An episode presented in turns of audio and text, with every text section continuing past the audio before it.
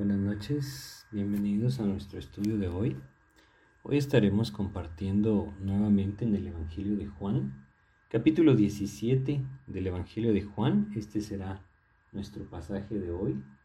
Y vamos a compartir en este pasaje acerca de la oración de nuestro Señor Jesucristo, en ese momento tan especial en el que Él estaba pues yendo hacia ese huerto de Getsemaní donde momentos después sería arrestado y donde después de esto pues sería llevado a, juicio y, y terminaría entregando su vida en esa cruz.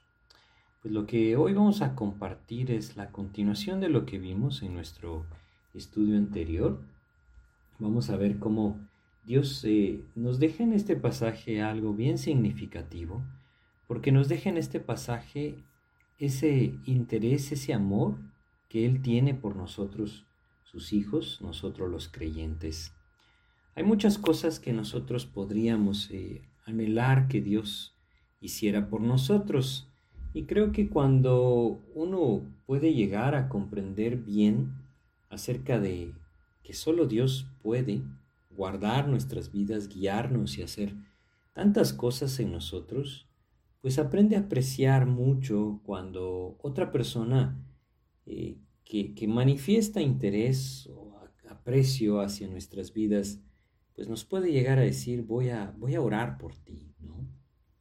Es quizá una de las cosas eh, más alentadoras que uno puede recibir es precisamente eso, que alguien pues le, externe a uno su aprecio a través de decir, eh, estoy orando por ti.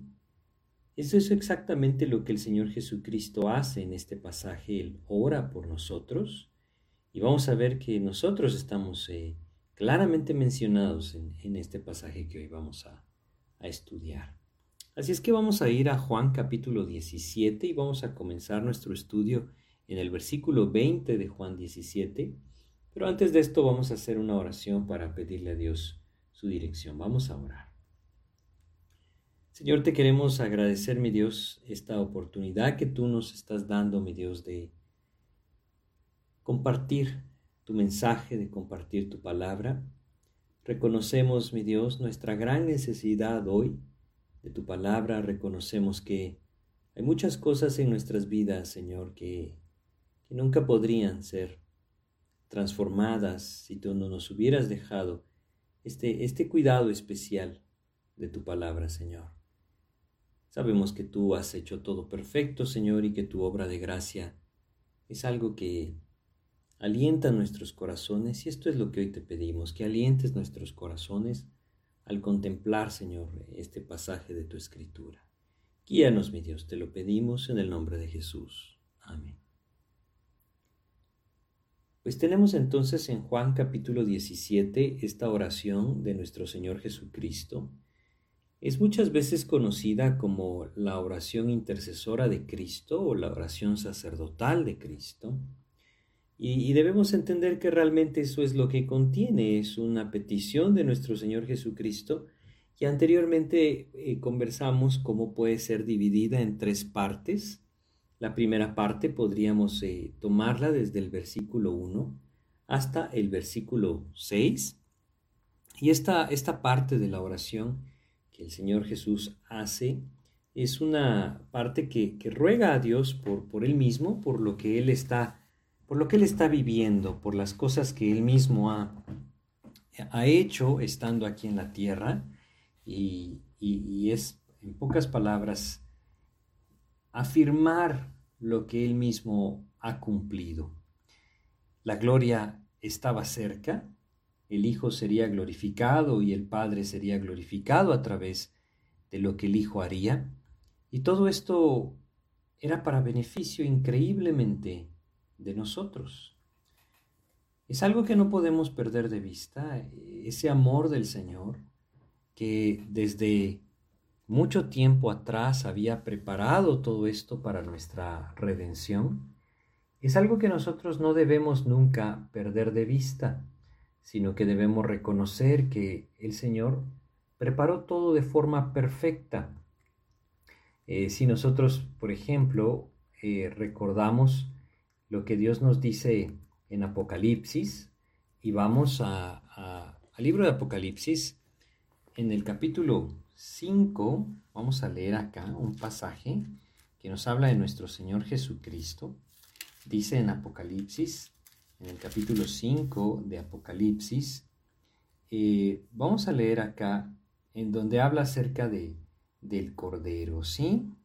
Y entonces se dice acá, el, versículo 6, aquí vamos a, a leer, dice de Apocalipsis 5, y miré y vi que en medio del trono y de los cuatro seres vivientes, y en medio de los ancianos, estaba en pie un cordero como inmolado.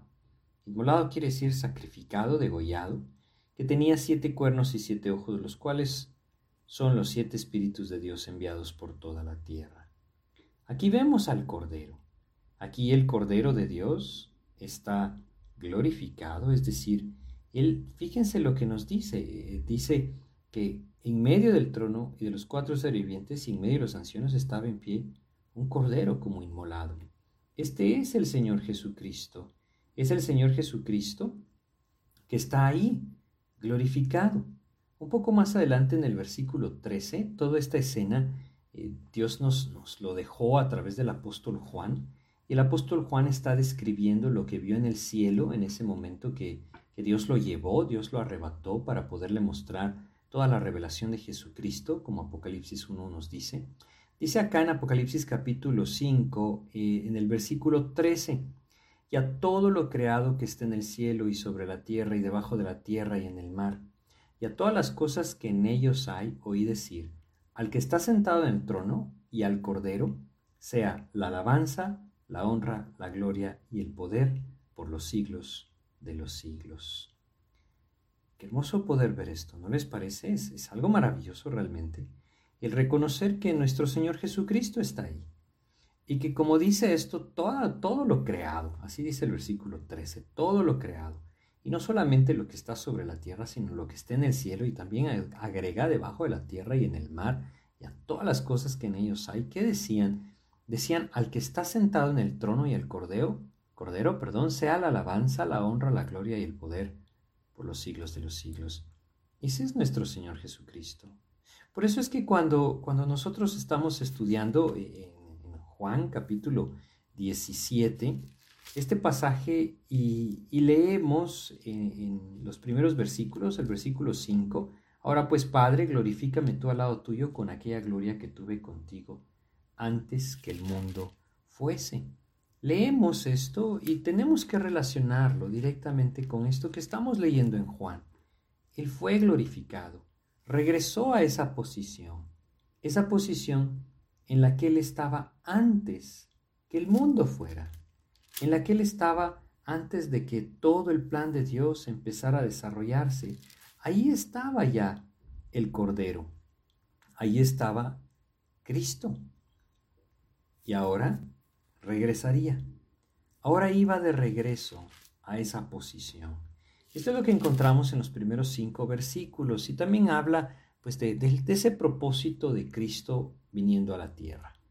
En los siguientes versículos, eh, platicamos también de esto, en los versículos 6 hasta el versículo 19, tenemos la petición que el Señor Jesucristo presenta por sus discípulos, eh, esa oración maravillosa, rogando al Padre por, porque los guarde en el mundo, porque los guarde del mal, esa eh, petición del Padre, que ellos puedan cumplir el mismo propósito que Él cumplió. Por supuesto que esto nos incluye a nosotros también. Y cuando nosotros leemos eh, eh, en el versículo 18, como tú me enviaste al mundo, así yo los he enviado al mundo, pues debemos reconocer que el mismo plan que Cristo tuvo es el mismo plan que tiene para nosotros y este es que nuestras vidas le glorifiquen al Padre, este es que nuestra vida se centre en lo que el versículo 4 dice, en la obra de Dios, eso dice Él, he acabado la obra que me diste que hiciese, es que nosotros podamos tener esa claridad de lo que el versículo 6 dice, he manifestado tu nombre a los hombres que el mundo me diste, tuyos serán y me los diste y han guardado tu palabra. Es el mismo propósito para nuestras vidas. Esto es lo que hemos estudiado acá. Y, ahora vamos a ir al versículo 20 Y en el versículo 20 leemos acerca de, esa petición que Cristo hace por nosotros. Fíjense cómo, cómo dice este versículo. Dice, mas no ruego solamente por estos, es decir, sus discípulos, los que estaban ahí con él. Continúa diciendo, sino también por los que han de creer en mí por la palabra de ellos. Esto se extiende, se extiende hacia la vida de todos los creyentes incluyéndonos a cada uno de nosotros. Nos incluye porque Él está rogando por todos aquellos que algún día creerían. Y entre ellos, definitivamente, que estamos nosotros. Nosotros estamos incluidos acá. Y es hermoso poder ver que Cristo está rogando por nosotros al Padre. No solamente dice ruego por esto, sino también por los que han de creer en mí por la palabra de ellos. Es decir, cada uno de los que hoy estamos en Cristo. Hemos creído a través de lo que Dios hizo en la vida de cada uno de estos discípulos. Sus mensajes, su mensaje llegó a nuestras vidas a través de lo que Dios hizo en sus vidas escribiendo este Evangelio. Entre estos hombres está Juan, Evangelio que, que Dios eh, le permitió escribir a este hombre, es el que estamos estudiando desde hace ya bastante tiempo. Y es aquí donde nosotros debemos entender, cuando el Señor Jesús dice que, que, ruega por los que han de creer en Él, por la palabra de sus discípulos, nos incluye a nosotros. Y es aquí en donde nosotros podemos vernos identificados con todas aquellas cosas que Dios le dirige también a cada uno de, de estos hombres en las enseñanzas que en su momento les dio. Fíjense, si nosotros recordamos aquel, aquel pasaje de Lucas 22, Lucas 22, cuando el apóstol eh, Pedro está delante de nuestro Señor Jesucristo y el Señor Jesús le está anunciando que Él le negará. Fíjense lo que dice. Vamos a leer el versículo 32 de Lucas 22. Dice lo siguiente. Lucas 22, 32 dice, pero yo he rogado por ti que tu fe no falte a veces nosotros decimos, Señor, ¿cómo quisiera que yo estuviera en esa posición? Es decir, que, que, pudiéramos escuchar esas palabras directamente de Cristo. Eso es lo que estamos haciendo aquí en Juan 17:20. Él está rogando por nosotros. Está rogando. Y, y, definitivamente que esto incluye todo lo que ha rogado también por sus discípulos. Ruega que Dios guarde nuestras vidas. Ruega que en medio de este mundo contrario a su palabra, en medio de este mundo perdido, Dios nos guarde del mal. Él ruega que Dios nos lleve a esa santificación por medio de su palabra. Él ruega que nosotros podamos cumplir ese propósito que Él cumplió, habiendo sido enviado por el Padre.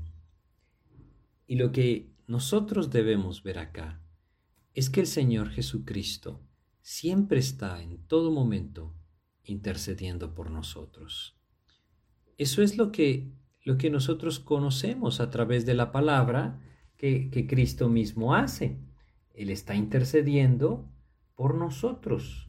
Y es ahí en donde nuestro corazón puede verse alentado, alentado a saber que no estamos solos, que no estamos a la deriva. Eh, vamos a, a, leer dos pasajes, dos versículos. El primero está en Hebreos, capítulo 7 de Hebreos, versículo 25. Eh, dice, dice lo siguiente, hablando de nuestro Señor Jesucristo. Esto que Él hizo estando en la tierra es algo que Él sigue haciendo. ¿sí? Hebreos capítulo 7, versículo 25 nos recuerda lo que Cristo hoy está haciendo y dice, por lo cual puede también salvar perpetuamente a los que por Él se acercan a Dios. Y luego agrega, viviendo siempre para interceder por ellos. Eso es lo que Cristo está haciendo está intercediendo por nosotros aún hoy. Y qué hermoso poder recibir esto de, parte de Él. El poder entender que mi vida no es ajena a Cristo. El poder entender que esa noche tan especial, tan significativa, esa noche de la que estamos estudiando en Juan 17, unos momentos antes de ser arrestado, el Señor Jesucristo estaba rogando al Padre por mí. Debemos aprenderlo a ver así. Debemos aprender a verlo de forma personal, a, poder entender que esto me incluye a mí y cada uno de ustedes poderlo decir de la misma manera, les incluye a cada uno. Cristo estaba esa noche rogando por mí. ¿No les parece algo maravilloso poder entender ese amor que el Señor Jesucristo nos tiene? Ese cuidado, ese interés, esa misericordia extendida hacia nuestras vidas y esa gracia, porque ninguno de nosotros merecía esto. Él iba a morir en la cruz por nuestros pecados y sin embargo está ahí orando por nosotros, clamando al Padre que nos guarde. Y si vamos a Primera de Juan, Primera de Juan, en el capítulo 2 de, Primera de Juan tenemos en el versículo 1 lo siguiente, dice acá Primera de Juan 2.1, Hijitos míos, estas cosas os escribo para que no pequéis, y si alguno hubiere pecado, abogado tenemos para con el Padre, a Jesucristo el justo. Y el versículo 2 agrega, y Él es la propiciación, quiere decir el pago por nuestros pecados, y no solamente por los nuestros, sino también por los de todo el mundo.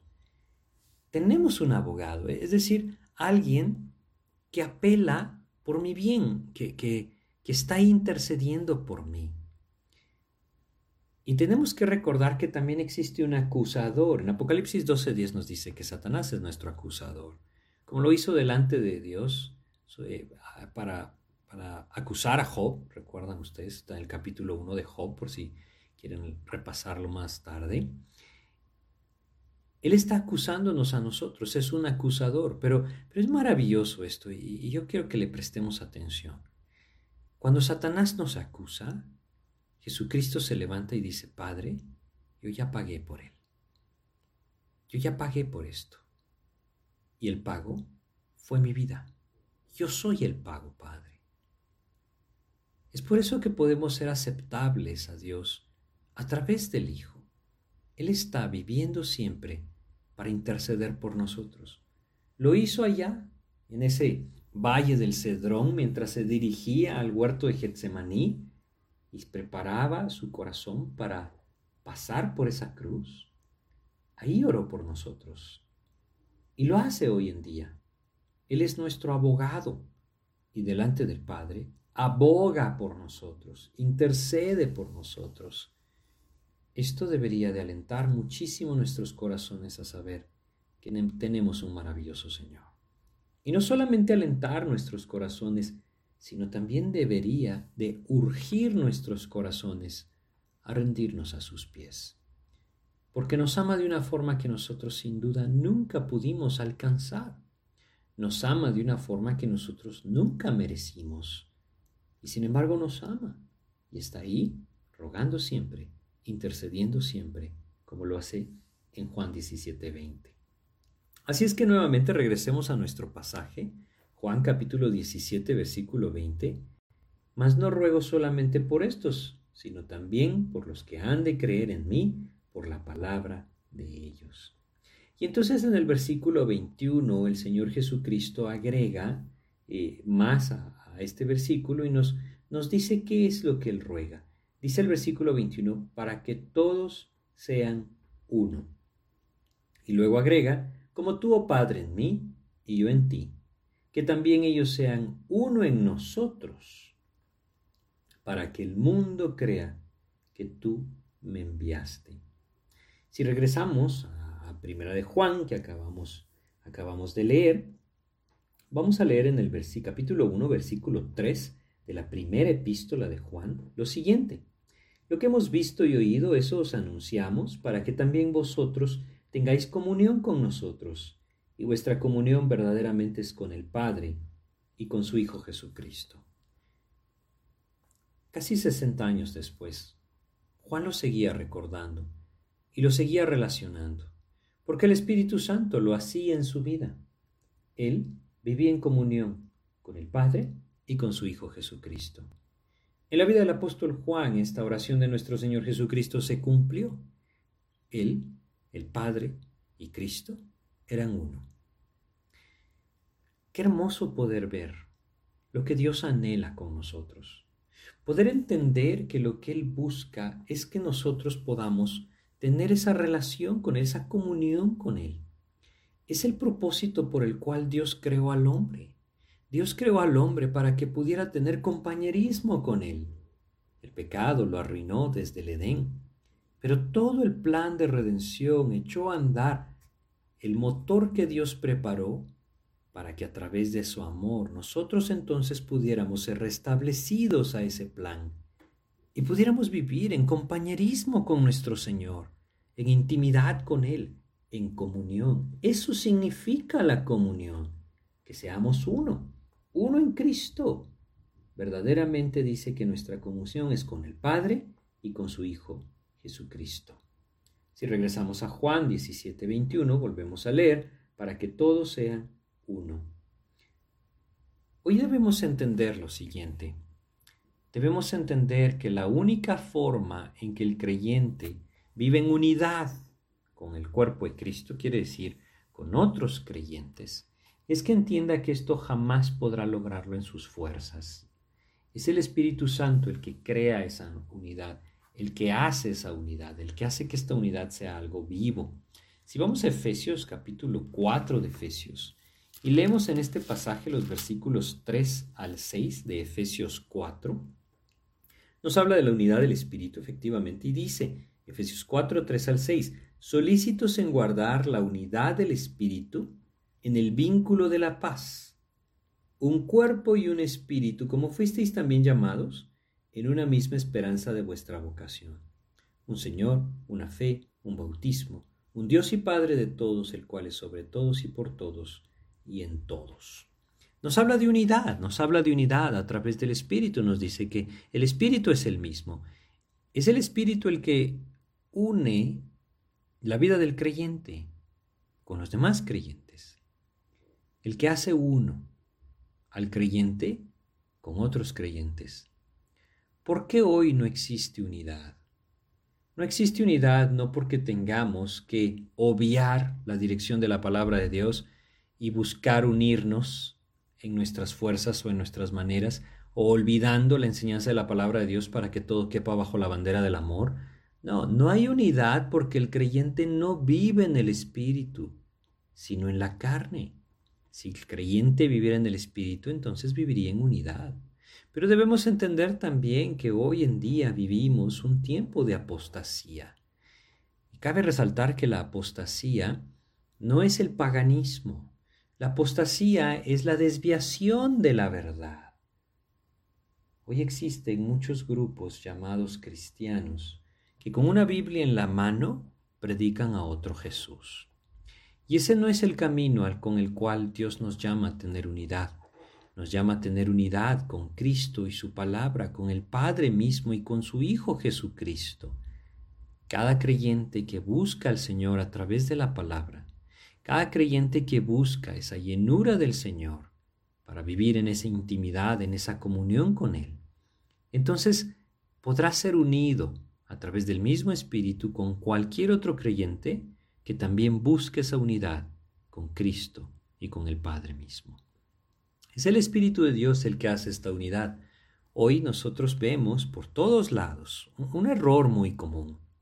Bajo, les decía, bajo la bandera del amor, y de la unidad que, todo aquel que se llama cristiano debe tener, entonces se obvian las verdades de la palabra de Dios. Nunca la unidad debe venir sacrificando la palabra de Dios. Es decir, nunca la unidad debería de sobreponerse a la enseñanza de la palabra de Dios porque Dios no nos llama a ser uno con el mundo, ni tampoco nos llama a ser uno con las falsas enseñanzas. Eh, eh, si vamos rápidamente aquí a, Gálatas, la epístola, la, epístola de los Gálatas, eh, en este tiempo el apóstol Pablo escribe a los Gálatas porque ellos estaban siendo atacados por lastimosamente los judaizantes, cosa que hoy existe y ha crecido muchísimo lastimosamente, y digo lastimosamente porque no es el camino de Cristo. Ojo con eso, ¿no? Cuidado con, con buscar a los judaizantes. Lo que el apóstol Pablo les escribe eh, en esta epístola de, de los Gálatas es, es esa advertencia, esa advertencia de no desviarse del camino, sino todo lo contrario, de permanecer fieles fieles al Señor. Y ahí se marca la diferencia, ¿sí? Si, si vamos al capítulo 5, vamos a, a leer, por ejemplo, el versículo 11, dice, y yo, hermanos, si aún predico la circuncisión, ¿por qué padezco persecución todavía? En tal caso se ha quitado el tropiezo de la cruz. Y el versículo 12 dice, ojalá se mutilasen los que os perturban. Es decir, este es un rechazo claro a aquellos que enseñan un camino distinto al de Cristo, como los judaizantes que habían atacado la iglesia de los Gálatas. Hoy nosotros también tenemos grupos como este, que atacan a la iglesia de Cristo, es decir, al Evangelio de Cristo que la palabra de Dios nos enseña. Y hoy hay muchas personas que agregan obras a la salvación, por ejemplo, o personas que buscan que los creyentes sean nuevamente llevados a esa esclavitud de la ley, buscando obedecer los preceptos que Dios mandó al pueblo de Israel. Esos son los judaizantes, ¿no? Y a veces pareciera ser que el creyente no, no puede verse involucrado en esto, pero sí se puede ver involucrado cuando no tiene comunión con Cristo. Hoy se enseñan cosas muy distintas y debemos ser cuidadosos. Estamos hablando de esto porque debemos entender que esa unidad que Cristo llama al creyente a tener, al creyente a vivir, es una unidad que debe gobernar por medio del Espíritu, el Espíritu de Dios, cuando el creyente vive realmente unido a Cristo, en esa comunión con Él. Entonces ahí es Dios mismo el que va de alguna u otra forma producir esa unidad. Bueno, si, regresamos a nuestro pasaje, Juan capítulo 17, y leemos el 21 nuevamente, para que todos sean uno, y lo que eh, intento eh, compartirles es que cuando dice que todos sean uno, habla de aquellos que fielmente siguen la palabra, dice que sean uno, como tú, oh Padre, en mí y yo en ti, que también ellos sean uno en nosotros. Y la razón luego viene y dice, para que el mundo crea que tú me enviaste. Cuando se levantan diferencias entre creyentes, y estamos hablando de creyentes verdaderos o creyentes genuinos, cuando se levantan diferencias entre creyentes, se estorba el testimonio que Dios quiere dar, para que el mundo crea que tú me enviaste dice este pasaje. Y es algo muy similar a lo que nosotros leímos anteriormente en este mismo Evangelio de Juan, capítulo 13 del Evangelio de Juan, versículo 35, donde decía, en esto conocerán todos que sois mis discípulos, si tuviereis amor los unos con los otros. El anhelo de Dios es que nosotros podamos manifestar a Cristo, que podamos manifestar su evangelio, que podamos manifestar una vida transformada por el Señor. Y esta definitivamente será una vida de amor. La falta de unidad entre los creyentes estorba esto. El enemigo se va a esforzar, se va a esforzar en traer diferencias entre aquellos que conocen a Cristo, aquellos que siguen a Cristo. Y lastimosamente hoy ha logrado hacer mucho daño con todas las cosas que pasan alrededor del mundo.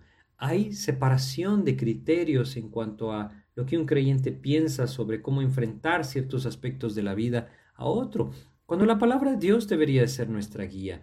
Pero volvemos a lo que compartíamos antes. Es el Espíritu de Dios el que puede unirnos. Y la falta de unidad, hoy viene, no porque el creyente no pueda ser unido por el Espíritu a otro creyente, sino porque el creyente no vive en el Espíritu, sino en la carne. Y sus decisiones, sus anhelos, su pensamiento quizá no procede de Dios, ¿no? Bueno, lo que tenemos que entender es este llamado del Señor y entender que este es el, el, anhelo de Cristo. Por eso está orando, orando para que sus hijos sean uno y con esto puedan entonces manifestar su testimonio, su nombre. Por eso dice el final de Juan 17, 21, para que el mundo crea que tú me enviaste. Luego pasamos al versículo 22 y en el versículo 22 leemos, la gloria que me diste yo les he dado, para que sean uno, así como nosotros son uno.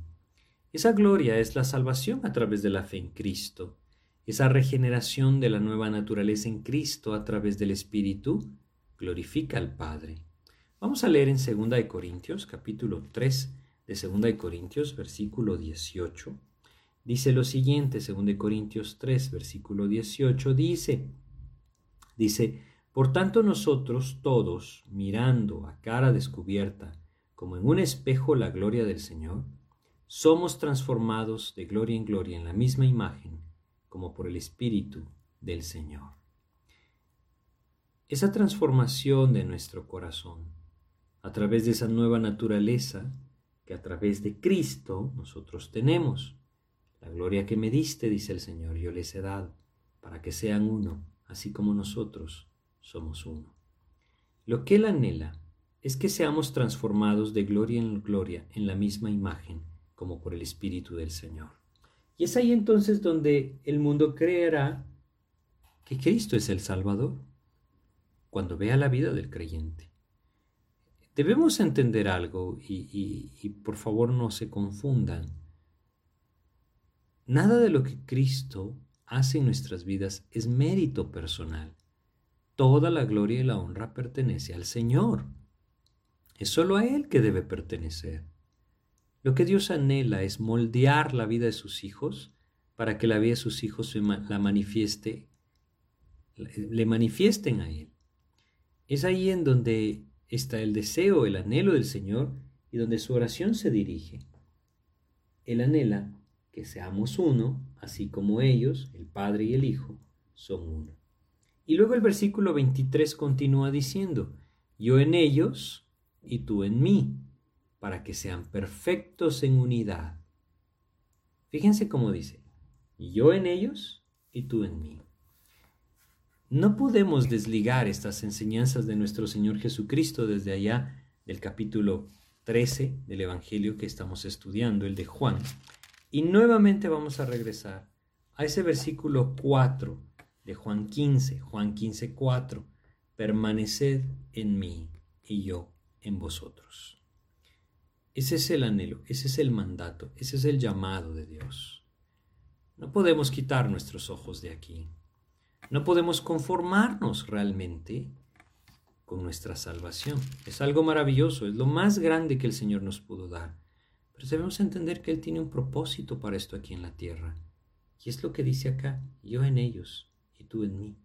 Es que podamos permanecer en Él y que permaneciendo en Él, Cristo mismo pueda tomar nuestros corazones, levantar nuestros ojos hacia el cielo y cambiar la percepción de nuestro corazón acerca de la vida que hoy tenemos acá.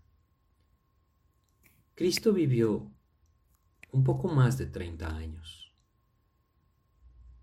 Esos 30 años fueron suficientes para acabar la obra que el Padre le encomendó. Quizá nosotros hemos vivido más, quizá alguno de ustedes ha vivido mucho más, o quizá alguno está cerca a esa misma edad o esos mismos años que el Señor vivió. Lo que estoy tratando de decirles es, ¿a qué estamos dedicando nuestras vidas? ¿Cuántos años más necesitamos en este mundo según nosotros? Fíjense qué, qué ejemplo más maravilloso este. Si el Señor Jesucristo hubiera venido a buscar los tesoros terrenales, yo les aseguro que no hubieran sido 30, hubieran sido 300 años los que él hubiera vivido en esta tierra. Pero a él no le interesaba absolutamente nada de lo que en este mundo podía adquirir. No le interesaban las cosas terrenales. Él vino a dar su vida por nosotros. Él vino a abrir el camino de salvación. Él vino a demostrar, a demostrar lo que era una vida de santidad. Vino a poner un ejemplo para que sigamos sus pisadas. Y es por eso que nos ha dejado su espíritu para que, como lo leímos antes en 2 Corintios 3:18, podamos ser transformados. Su anhelo es que nuestras vidas glorifiquen al Padre, le glorifiquen a Él, yo en ellos y tú en mí. A veces es bueno hacernos ciertas preguntas cuando estudiamos la Biblia. Y yo quiero aquí hacerles una pregunta, que cada uno de nosotros se la pueda hacer con toda honestidad responderla. ¿Puedo yo identificar esto con mi vida? puedo identificar lo que Jesucristo dice en el versículo 23. Esta es su oración. No, no es eh, que nosotros estamos ilusionándonos con algo que quizá Él pueda hacer. Esta es su petición, es su oración, manifiesta su voluntad. Yo en ellos y tú en mí. ¿Está Cristo en mí? ¿Está Cristo tomando control de mi corazón, de mi vida, de mis emociones, de mis pensamientos? ¿Es Cristo el Señor de mi vida? ¿Realmente lo es? Gracias a Dios si lo es. Si no lo es, Él quiere serlo. Quiere ser el Señor de nuestras vidas. Quiere tomar nuestro corazón y moldearlo para su gloria, para la gloria del Padre. Él anhela que todo aquello que Él vivió, nosotros podamos gozarnos en ello. Continúa el versículo 23 de Juan 17 diciendo, yo en ellos y tú en mí, para que sean perfectos en unidad. Fíjense cómo dice, para que sean perfectos en unidad. ¿Qué quiere decir que sean perfectos en unidad? Esta palabra perfectos no expresa perfección en el sentido de no tener error o no tener de alguna forma eh, alguna equivocación ¿no? No, es esa la idea, sino que la idea que Dios nos, nos da acá es con respecto a estar completos. La palabra perfecto en varios pasajes de las escrituras del Nuevo Testamento es la palabra traducida del griego teleio, que realmente significa algo que está completo, algo consagrado, algo terminado o lleno, ¿sí? De eso se trata. Aquí habla de algo completo para que sean perfectos en unidad, que tengan una unidad completa. Esa es la idea, ¿sí? Y nuevamente la única forma de tener una unidad completa es que nos una un mismo sentir. Y la única forma de que ese mismo sentir nos una es que Cristo nos gobierne. Creo que podemos eh, tomar rápidamente un ejemplo del matrimonio. Hay matrimonios que, por la gracia del Señor, Cristo les gobierna.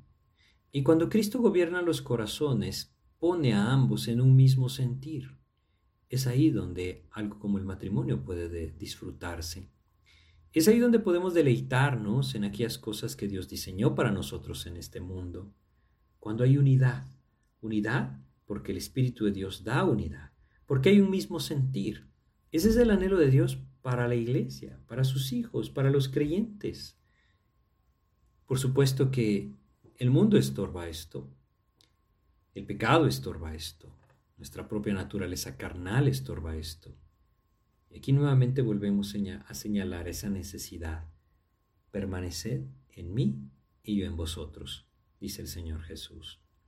Así es que Él nuevamente pide por esto, pide por unidad, pide porque haya una unidad completa en la vida de sus hijos. La única forma nuevamente que el Espíritu de Dios nos gobierne para que el mundo conozca, dice, que tú me enviaste y que los has amado a ellos como también a mí me has amado. Fíjense cómo, cómo es esto, ¿no? Es, es, son versos muy profundos porque nos dice que el plan de Dios es que el mundo conozca que el Padre nos ama. Nuevamente, el plan de, el plan de Dios es que el mundo conozca que el Padre nos ama. ¿No es eso algo muy alentador para nuestras vidas? El Padre nos ama. Efectivamente, no es la primera vez que lo leemos en este Evangelio, es vez tras vez lo hemos visto en este Evangelio. Y, recordemos eh, Juan 16, 27, por ejemplo, pues el Padre mismo os ama. No podemos decir otra cosa. ¿Qué tan consciente estoy de este amor del Señor? Saben que muchas veces el creyente no es uno con Cristo y no está consciente del amor que el Padre le tiene. Para que vean que el Padre los ama, que los has amado a ellos como también a mí me has amado. El apóstol Juan aprendió esto, él aprendió que la naturaleza del Señor, naturaleza de Dios, era amor.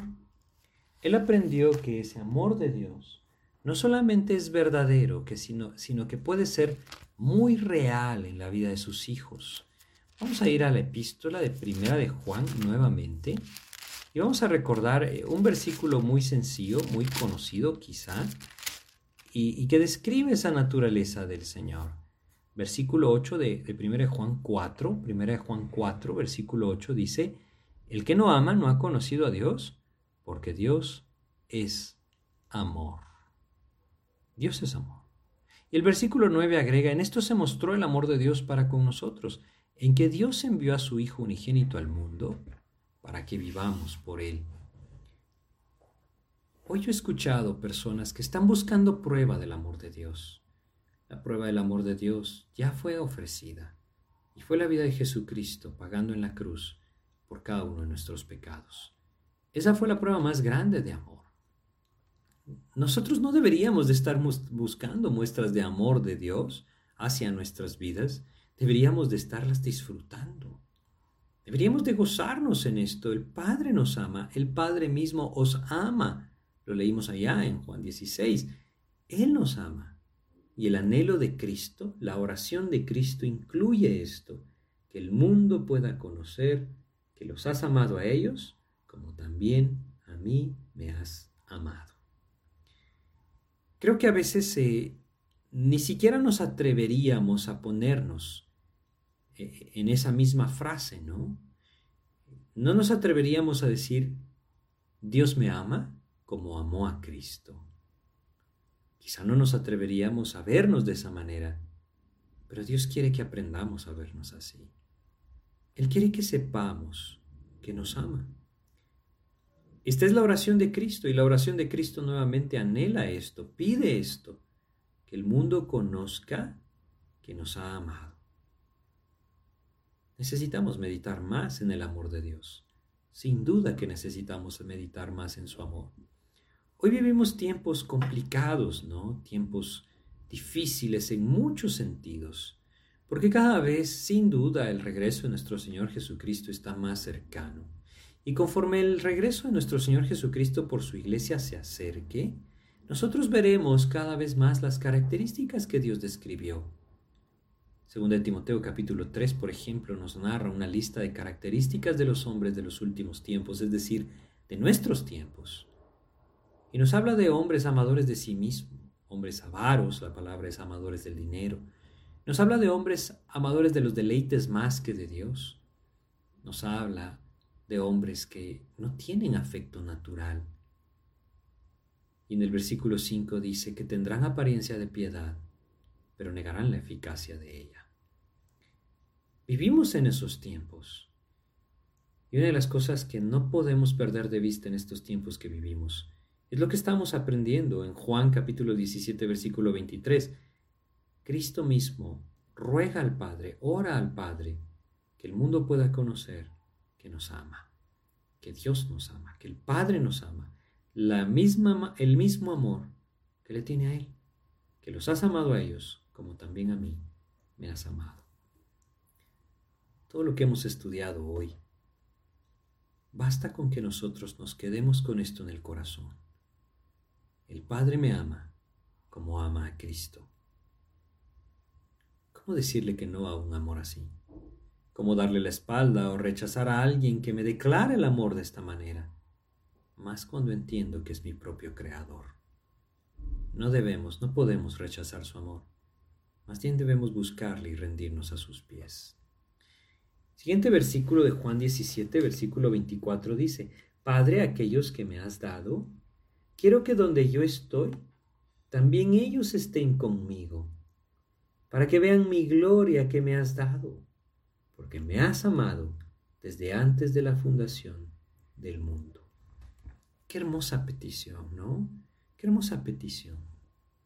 Es una petición por nosotros, no lo olvidemos, por todos aquellos que habían de creer en Él por la palabra de los apóstoles. Y eso nos incluye a nosotros.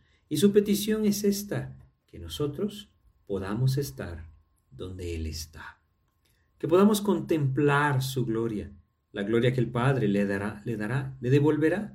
Nuevamente llegará ahí y la volverá a tener. Aquella gloria que tuvo antes de que el mundo fuese. Ese amor lo veremos manifestado, ese amor que el Padre mismo le tuvo antes de la fundación del mundo, como lo leemos acá. La petición de Cristo es que nosotros estemos ahí. ¿Creen ustedes que el Padre se la concederá? Por supuesto no. Esa es nuestra esperanza. Nuestra esperanza es que la petición de Cristo incluye esto, incluye que nosotros podamos ser participantes de ese momento, de ese lugar, en cuando, cuando el Padre glorifique al Hijo, es decir, esté en su gloria. Y si nosotros, por medio de la palabra de Dios, hemos conocido a Cristo y el Señor ha movido nuestros corazones para creer en Él, un día estaremos ahí. El Señor le concederá esto a Cristo. Versículo 25. Padre justo, el mundo no te ha conocido, pero yo te he conocido, y estos han conocido que tú me enviaste. Y les he dado a conocer tu nombre, y lo daré a conocer aún, para que el amor con que me has amado esté en ellos y yo en ellos. Cristo vuelve a hacer énfasis en esto. Vuelve a hacer énfasis en esa necesidad que tenemos. Él conoce nuestro corazón y conoce nuestra necesidad. Mientras más tiempos difíciles se acercan para la vida del creyente, más claro debe tener esto, para que el amor con que me has amado esté en ellos y yo en ellos. Si hemos puesto nuestra fe en Jesucristo, Cristo está en nosotros. Y el amor de Dios está en nosotros. Si el Señor Jesucristo es nuestro Salvador, si Dios mismo nos ha traído a Él como lo hemos leído, y hemos puesto nuestra fe en Jesucristo, entonces debemos entender que Él está en nosotros. Él está en nosotros y el amor de Dios también está en nosotros. Y entonces nosotros podríamos decir, como ya en 1 de Juan capítulo 4, versículo 4 dice, Hijitos vosotros sois de Dios y lo habéis vencido, porque mayor es el que está en vosotros que el que está en el mundo. Cristo está en nosotros y estando en nosotros, quiere que nosotros vivamos en ese amor, ese amor que el Padre mismo le ha dado, ese amor que el Padre mismo nos tiene. Así que esta es la petición de nuestro Señor Jesucristo por nosotros los creyentes, que seamos uno en el Espíritu, que podamos estar conscientes, apercibidos de su presencia y su amor en nuestras vidas. Todo lo que necesitamos está ahí. Todo lo que necesitamos está aquí en esta petición. Que nosotros podamos estar conscientes de su presencia y de su amor en nuestras vidas. Que podamos ser uno con Él, uno con el Padre. Posible únicamente a través de lo que Cristo obró y de esa nueva naturaleza que nos da por medio de su Espíritu. Cristo quiere que nosotros entendamos que ese es su anhelo y busquemos apropiarlo. Así es que Él anhela que sepamos que nos ama y Él ruega al Padre que el amor con que le ha amado a Él esté en nosotros y Él esté en nosotros. Podemos descansar podemos descansar todo lo que viene. No, no, no olvidemos. El Señor Jesucristo está orando todo esto justo antes de que Él mismo fuera separado de sus discípulos. Los discípulos van a perder a su Maestro. Empezarán entonces esos tiempos tormentosos de persecución hacia sus vidas, amenazas, encarcelamientos, golpes, tantas cosas que tendrían que pasar por el nombre de Cristo. Y él está orando, sabiendo que todo eso viene, está orando y diciéndole, Padre, que el amor con que me has amado esté en ellos y yo en ellos. Yo en ellos y tú en mí, para que sean perfectos en unidad, para que el mundo conozca que tú me enviaste y que los has amado a ellos como también a mí me has amado. Si hoy algo nos puede dar descanso, es recordar esto si estamos en Cristo, si hemos venido a Cristo a través de la fe, Cristo está en nosotros, el Padre nos ama y anhela que nosotros podamos disfrutar y vivir en ese amor. Debemos confiar en Él. Vamos a detenernos acá en nuestro estudio y si Dios nos permite, pues en nuestro próximo estudio empezaremos a estudiar el capítulo 18 que nos habla acerca de el arresto y crucifixión de, de nuestro Señor. Bueno, más bien el arresto y el juicio y la crucifixión, pues la veremos en el capítulo 19. Así es que vamos a pedirle a Dios que nos guíe por medio de una oración. Padre, te agradecemos, mi Dios, que hoy nos recuerdes de algo tan sencillo, mi Dios, que tú nos amas, mi Dios, que podemos estar seguros de ese amor que tú nos tienes, que podemos estar seguros de tu presencia en nosotros, Señor. Ayúdanos, pues, Padre, a que nuestros corazones realmente tú los sostengas, mi Dios. Que podamos entender, mi Dios, que tu anhelo es que podamos vivir en unidad contigo, unidad entre nosotros como hijos tuyos, pero primero unidad contigo, Señor. Guíanos a vivir así. Ayúdanos, Señor, a rendirnos a ese amor que tú nos das, a reconocerlo, a buscarlo y entender, Señor, que lo único que el mundo y el enemigo busca que lo único que nuestra carne buscará es que no podamos ver ese amor, que no estemos conscientes de él, que nuestros ojos se pongan en otro lado, Señor. Líbranos de esto y ayúdanos a vivir en tu amor. Ayúdanos a permanecer en ti. Guíanos, mi Dios. Te pedimos y te agradecemos en el nombre de Jesús. Amén. Muchas gracias por su atención. Que Dios les bendiga.